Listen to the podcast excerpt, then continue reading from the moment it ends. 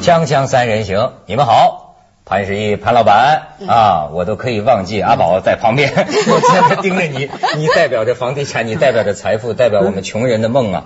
你这是在骂我，那是真心的，是真心挑逗群众逗我是吧？没错，我注意到刚才阿宝还要留电话呢啊！没有，那我们刚才开玩笑，我说那打五折，潘老板竟然说好，我说那打五折，哎对啊，潘老板今天来，咱们讲的是大事儿。我最近也想开了，什么什么雅啊、俗啊，嗯不这个随大溜嘛，对吧？你们都要聊这个人血馒头嘛？不是随大溜，是站在人民群众的一边。哦是吗 是一个馒头引起的血案啊，一个馒头引起的血这样你这样又解构了人家，人家告你的。不是，是他跟我说的。胡歌告你 是吧？人家就一个馒头引起血案，你非得说了两三次人血馒头，对为什么？老说人血馒头呢？说是现在有人去饭馆点菜都拿馒头说事儿呢。说老板上盘馒头，老板上来了说不行，得带个红红点点的，变成流行了，可见大家多关心这个事情。对嘛，就要说人民群众要说嘛，我们也跟着说嘛，凑热闹嘛哈。说我们锵锵三人行做了一个行动啊，采访了这个好多位这个业界的朋友。哎，有头有脸的人物，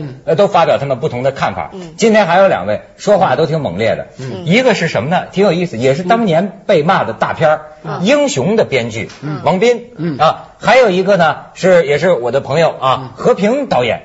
这俩人呢针锋相对。呃，我们可以先听听，我估计听了他们俩的，你们俩就能吵起来。听听他们的观点，呃对对咱他们听一听。嗯。胡歌他有意思在哪呢？他第一次用这种议论的方式，他无意中触及了文学文学批评。就当文学批评都一本正经的都皱着眉头在那说三道四的时候，胡歌是用同样用形象化的方式，就用你的材料，用己之之盾攻己之矛，他用的这样的方法来来来完成了一次这种非常喜剧化的呃这个艺术批评。他给我一个反思，就是我们这些所谓的搞这个电影创作的人，首先我们一定要记住一点，我们不能做高高在上的人，就是我们没有资格，也没有理由，更没有权利，觉得我们要自视高人一等。我们也是普通的语言，我们是芸芸众生，和大家一样的是普通的语言。现在我们很多这个创这个就是尤其是这个咱们说这个沾上电影的这一行当的人，常常会觉得自己是一个特殊的群体。为什么因为确实是电影创作，它它是一个公众的一个事件，就是你它一个电影是一个公众事件，而这种特殊的这种文化产品特别容易受到媒体和公众的注意，于是无形中就把我们从事这项工作的人就架到了一个高高在上的位置上。我觉得这是很可怕的。胡可就以他的这种年轻人的方式，完成了一次敢把皇帝拉下马的这么一个行为，我觉得这是值得赞赏的。他同时也警告所有的就从事这项工作的每一个人，我们都应该记住，就是我们是普通的一员，我们只有用真正的平常心，我们只有用真情的情感，我们才能去征服大众，我们才能和大众进行真实的心灵的沟通和交流，否则我们将丧失我们所有的话语权。你那话语权都是假的，一个馒头就把你打败了。就是说，从胡歌这个骗子，对吧？至于胡歌有没有才华，那是另外一件事情。但是我觉得你可以对一部电影不满意，你也可以对一个导演不满意。但是呢，在肖像权和其他方面，你不能够侵害演员的利益。就是所有参与这部影片的工作人员、劳动者和所有参与演出的演员，他们的感受，你必须要考虑。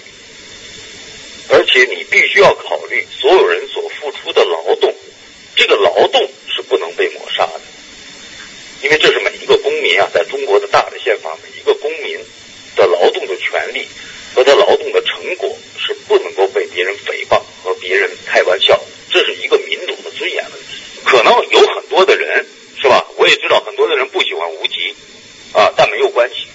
就任何一件事情要考虑，也有很多人喜欢无极观众的这些人的感受，就是他只代表胡歌，可能只代表一部分或者百分之五十，哪怕百分之六十、百分之八十人的，但是在这么大的一个受众群里，还有百分之二十的享有、欣赏和享受无极观众的这些人的利益，所以呢，我觉得媒体呢要要客观，要要要尽量的使事情冷静下来，而不是使事情不冷静。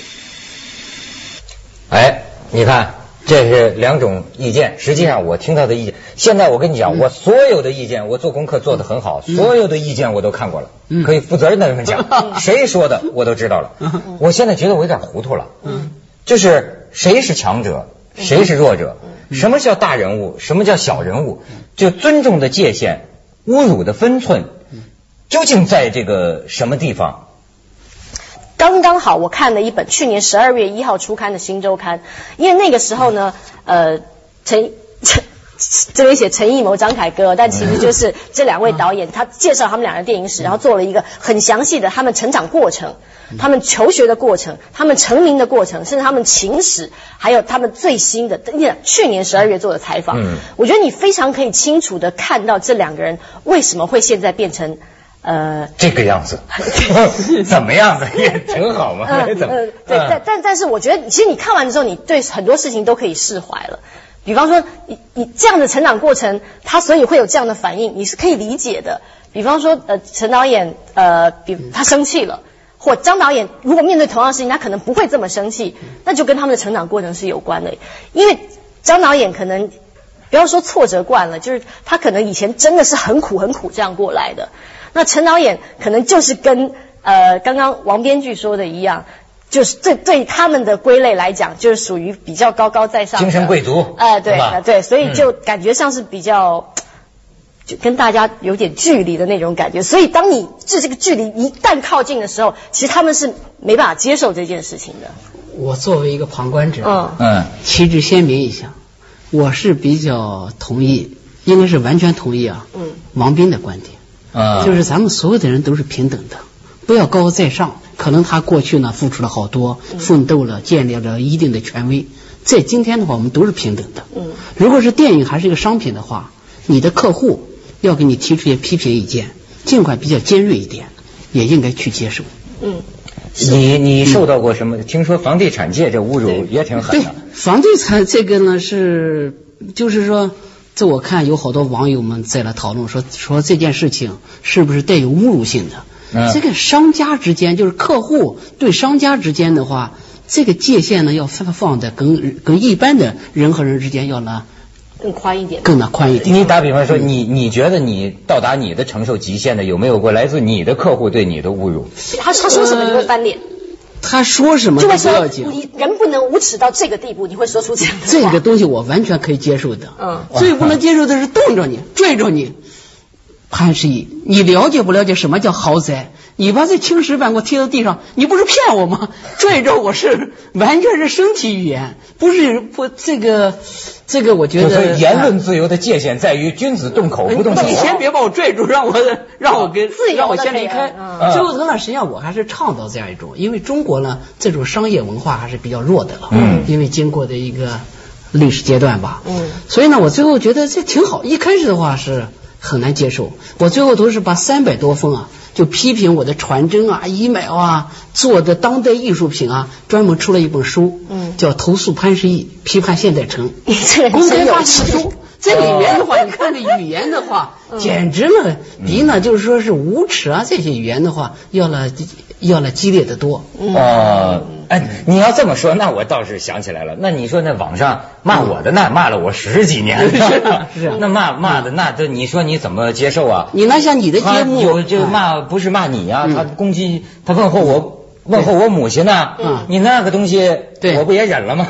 咱们先去一下广告，我再谈谈我作为一个领导的看法啊。啊领导什么领导啊，锵锵三人行，广告之后见。哎，潘老板，你刚才说有句名言，说骂你最狠的是什么？对，有各种各样的。我记得骂我最幽默的呢，就说是潘石屹生于一九六三年，死于二零零二零零三年，就就在一句话。你看，这这是非常体现一个人的的嗯个性，跟我他见面对这个世界的态度。我有一次呢，他们说我死了，死了，死了好几次了。嗯。我就幽默一下，我也给他发了一个，我说我掐了一下大腿，我还活着。这是不同个性的人面对面对这件事情的看法。但问题，就是，嗯。我研究了很多，我看了很多意见之后啊，嗯。我有一个感觉，嗯。我觉得太多的意见都是在讲两件事儿，嗯。人品和动机，嗯。嗯道德、人品和动机，嗯。嗯。可是我我最近思想啊有个有个转变，在某件事上，讲实在话，这个转变呢是我接受了这个李敖老师在这方面的一个观点，我过去不同意的，他就认为啊。说我们不要太多去想人的动机，对，因为人的动机是很难闹明白的。嗯，他举了一个例子嘛，说比如说我跟我女朋友，嗯，上街有个乞丐，嗯，好，我掏出一百块钱给他，嗯，你说我什么动机？你说我可能是心怀慈悲，嗯，我也可能是想跟我这女朋友显摆显摆，对，甚至有的时候我自己都不知道我做一件事情的动机，嗯，所以咱们往往做这种揪心之论，嗯，说他是你你为什么？其实我跟你讲。动机这个事情，你是很多时候说不清楚的，对吧？再者说人品，我我我我现在这么想啊，就是说小心眼的人也有他的一席之地，他也应该受到尊重，没有理由说，就是说，你看现在一般说谁心胸狭隘什么的。胡歌的人品和陈凯歌的人品，我们局外人怎么能够清楚呢？这个事情是是是很难搞清楚的。你说他人品好，他人品就不好，是一定的吗？很难说。所以这些方面的议论呢，我觉得一笔糊涂账。我越看呢，看到最后，我觉得这挺没劲，都在骂这个东西。你又而且真的说，你老婆会觉得你是好人，嗯可能你的客户就觉得你是坏人。对那你到底是好？法院判案子从来不会判决。潘潘潘潘潘石屹心胸狭隘，容不下别人，判有期徒刑一年，嗯不会就就这种判断的。这件事情到了后来的时候，我开始突然觉得不受控制了，我变得要更小心去面对这件事。所以我为什么今天说话这么小心，就是因为其实你所说的任何一件事都会成为呈堂证供，真的。你说，其实像凯歌导演，可能刚下飞机，心情不好。你我我也常下飞机，心情不好，刚起床，起床气，马上就有记者突然杵一个麦过来，就是哎，我又问又又来问一件你特别不开心的事。所以你看，很多人网上揪着陈凯歌导演说那句话，就是一个人不能无耻到这个地步，这句话不放。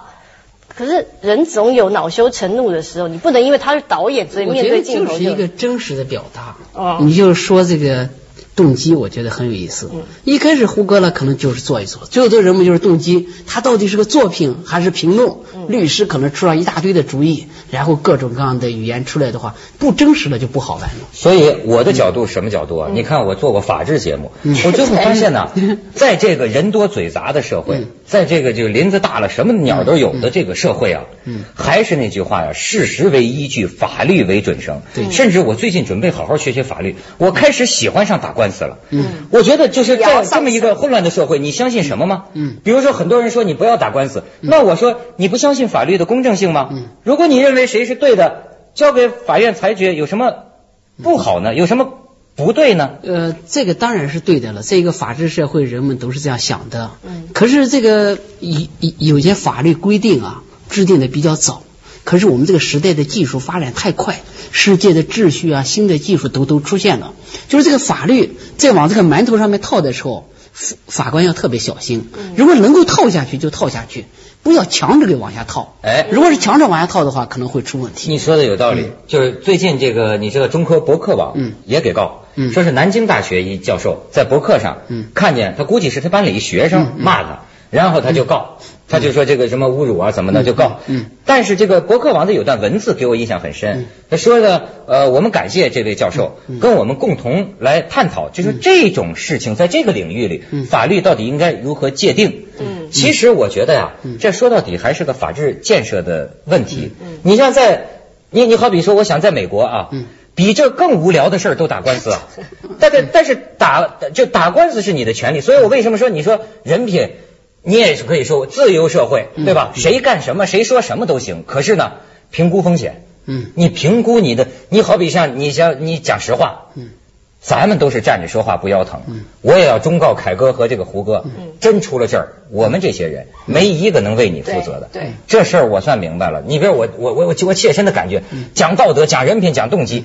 真到了事儿到了那个跟前儿啊，好比说，假如说我跟我的公司发生了不可调和的矛盾，我跟你说，我的第一个反应就回去看合约呀。合约如果说不清楚，我马上就去看查法律条文。我那时候哪想他是好人，他是坏人？然后我就开始评估这这个东西我风险有多大，输和赢。如果说我们有这么一个风险评估的话，就是说每个人都是自由的，自由的说，自由的做。可是呢，文责自负，你做一件事情之前。你想到这个事情，比如说你管我什么动机，哪怕我是恶意的，我我讨我讨厌你陈凯歌，可以啊，但是我聪明啊，我钻法律的空子，你弄不着我，我做了，这是个结果。嗯，我不太同意你的观点。哎，那你讲，就是管我们的行为的话，有一部分是法律的，可能是我们一些商业的行为管不了的，嗯矛盾升级了就上的法律。其实更多的不是我们天天在打官司，所以更多的实际上是你商家和客户之间的关系，电影的制造商和你的。观众之间的关系，这样一种关系的话，大家一起讨论讨论，批评批评，不一定每一件事情全都去打官司去。哎，可是呢，你打官司这个提法，这可是一某一方提出来的，往往一个事情说到了打官司的程度，那就是道德舆论力量的强弩之末，就是尽头，法律该接手了。就是最后一步了。就最就最后一步嘛。所以其实很多，而且我觉得现在太乱了。像那天我在报纸还看一评论，嗯，就那意思就是说啊，现在这社会啊，好像一个部落一个部落的。嗯。你比如说你们博客是一部落，嗯。你们都有你们的道德观、游戏规则我没参与的呀，嗯。我们可能不知道。嗯。就好像我这村儿里的。听说一城里的事儿，嗯。我可能怒不可遏，但是你们觉得我这反应很奇怪，嗯。可是你看，往往到不可调和的程度，嗯。那怎么办？我们这个互这么多元的，需要有一个准绳。法律其实不是个很完善的东西，可我现在觉得，嗯。到资本主义国，全世界现在都承认它不完善，但是最后我们发现，还是得靠它。比靠道德来裁断人的那个时代啊，它制造的悲剧要少得多。对，嗯对实际上就是在上升到法律之前的话，还有好多磋商的机会，嗯一起还可以沟通沟通，谈谈相互的想法。嗯就是不要了，把每一件事情就想着威胁，我去打官司，我去告你，我去告你。所以就是性格造就命运，你知道吗？其实这件事情本来可以不用这么复杂，不用升级到比方说道德观啊、人品啊、脾气好不好？其实像版权，我那天也看了。其实版权并不属于导演，是属于制片方的。你真的要用版权的角度去告胡歌的话，你应该是制片方出面说这个话，而不是导演出面说这个话。那这件事情就提升法律层面，你就是电影公司跟胡歌这个人的问题，而不是陈凯歌跟胡歌的问题哎，了。我就觉得香港人特别理理理性，有这种问题。就碰到这个问题，你看记者一文啊，说他很冷静。那这个事情，这个事情我已经交给我的律师了。嗯我的律师会决定这个事情怎么办，是私了、调解还是怎么办？他很冷静，这是一个很理性、冷静的事情，犯不着。因为个人表态杂音会变得太多。对，你说谁？你比如假如说上了庭，你就明白了。嗯。说谁受伤害，说是不是受到侮辱，这些什么心胸狭隘、宽大，这不足论的。我骂了你，受不受伤害，只有你知道。嗯。你你是原告，你说我受伤害了，哪怕是哪怕胡歌做的事情，还没这么严重，更轻一点，我也可以说我受伤害了，我告你。那那我告不告得入，是法官判的事儿。我也要衡量我告你这成本，如果没戏，我犯不着付出这么大损失，嗯。是不是这么一个博弈呢？呃按照我做事情的原则的话，就是尽量不要去告客户，尽管人家花八十块钱买啥电买上一张电影票，也是一个客户。如果是商家动不动的去告客户，这事情很容易犯中路。呃，还押韵呢，嗯 只有客户告商家。大部分事情是这样。就甚至甚至于再这么说吧，你陈凯歌你骂胡歌说这就无耻到这种地步，那胡歌也可以说你这话伤害我了，嗯对我告我评估一下法律风险，我也可以告，好对吧？对，胡歌不是在一个博客上面，我还写了一个说今天非常郁闷，又、又没有洗脸就开始睡觉了，对这已经受到伤害了，是不是？这个一开始还没有多少律师给他出主意，已经受到伤害了还有人说要。捐钱给他呢。嗯，他说我不要钱，对对对，我经济还撑得住。对，所以你说这个小说小心眼儿、心胸宽广，有有些人说期待谁谁谁做一个虚怀若谷的大师，嗯我我觉得，哎，我虽然活的岁数不大，但是以我这么多年的经验，我所见的人，我觉得全是小心眼儿。嗯这这这人人都是小心眼儿，我没见到几个真的心胸宽大的，或者说过去以为某某些胸心胸宽大的人，我后来往往发现露出了他们的狐狸尾巴，那是假的。你这是影射谁了？哎，你还看了内里。锵锵三人行，广告之后见。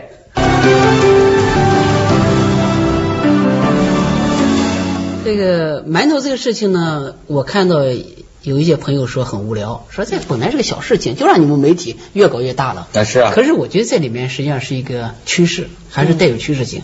为什么去年会发生超女事件？今年的话是馒头事件，我们看到就是人越来越平等了，谁也不要太自我，谁也不要高高在上，谁觉得我是权威，谁也不能说了。可能这个社会中有的时候，这个媒体的发达，捧了一些明星出来，他觉得我就是万能的，我就是上上帝。谁也不能说我，谁也不能批评我。其实这个社会中，谁都应该是受到监督、受到批评的。哎，我也觉得是，就好像大家也不要只用高道德观来看陈导演，其实所有人都一样。就你们骂别人的时候，真的是谁都一样对，也也想想自己，哎，我有没有将心比心做这件事呢？如果这件事情发生在我身上，我会不会生气呢？就如果大家都这样做的话，其实谩骂，就会比较少。而就事论事讨论就会比较多，所以我还蛮赞成，哎，总算我们两个达成共识了，在在这方面讲到这里，可以打折了是吧对不对？对。但我最后想讲的是啊，是这的确，我我我之我昨天好好把《新周刊》看了一下，其实两位导演老给《新周刊》做广告啊？不是，是因为我刚因为刚好这这这个周刊帮这两个人做了一个很详细的访问。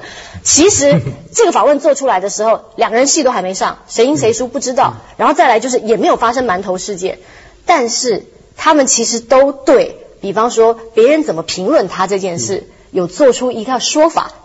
张艺谋有一个说法，陈凯歌导演有一个说法。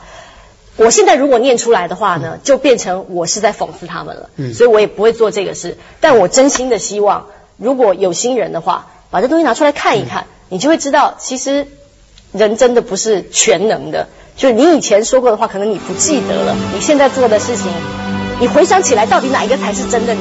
你不要因为你生气了，你就忘记你原本想的事情。其实批评呢是一个特别好的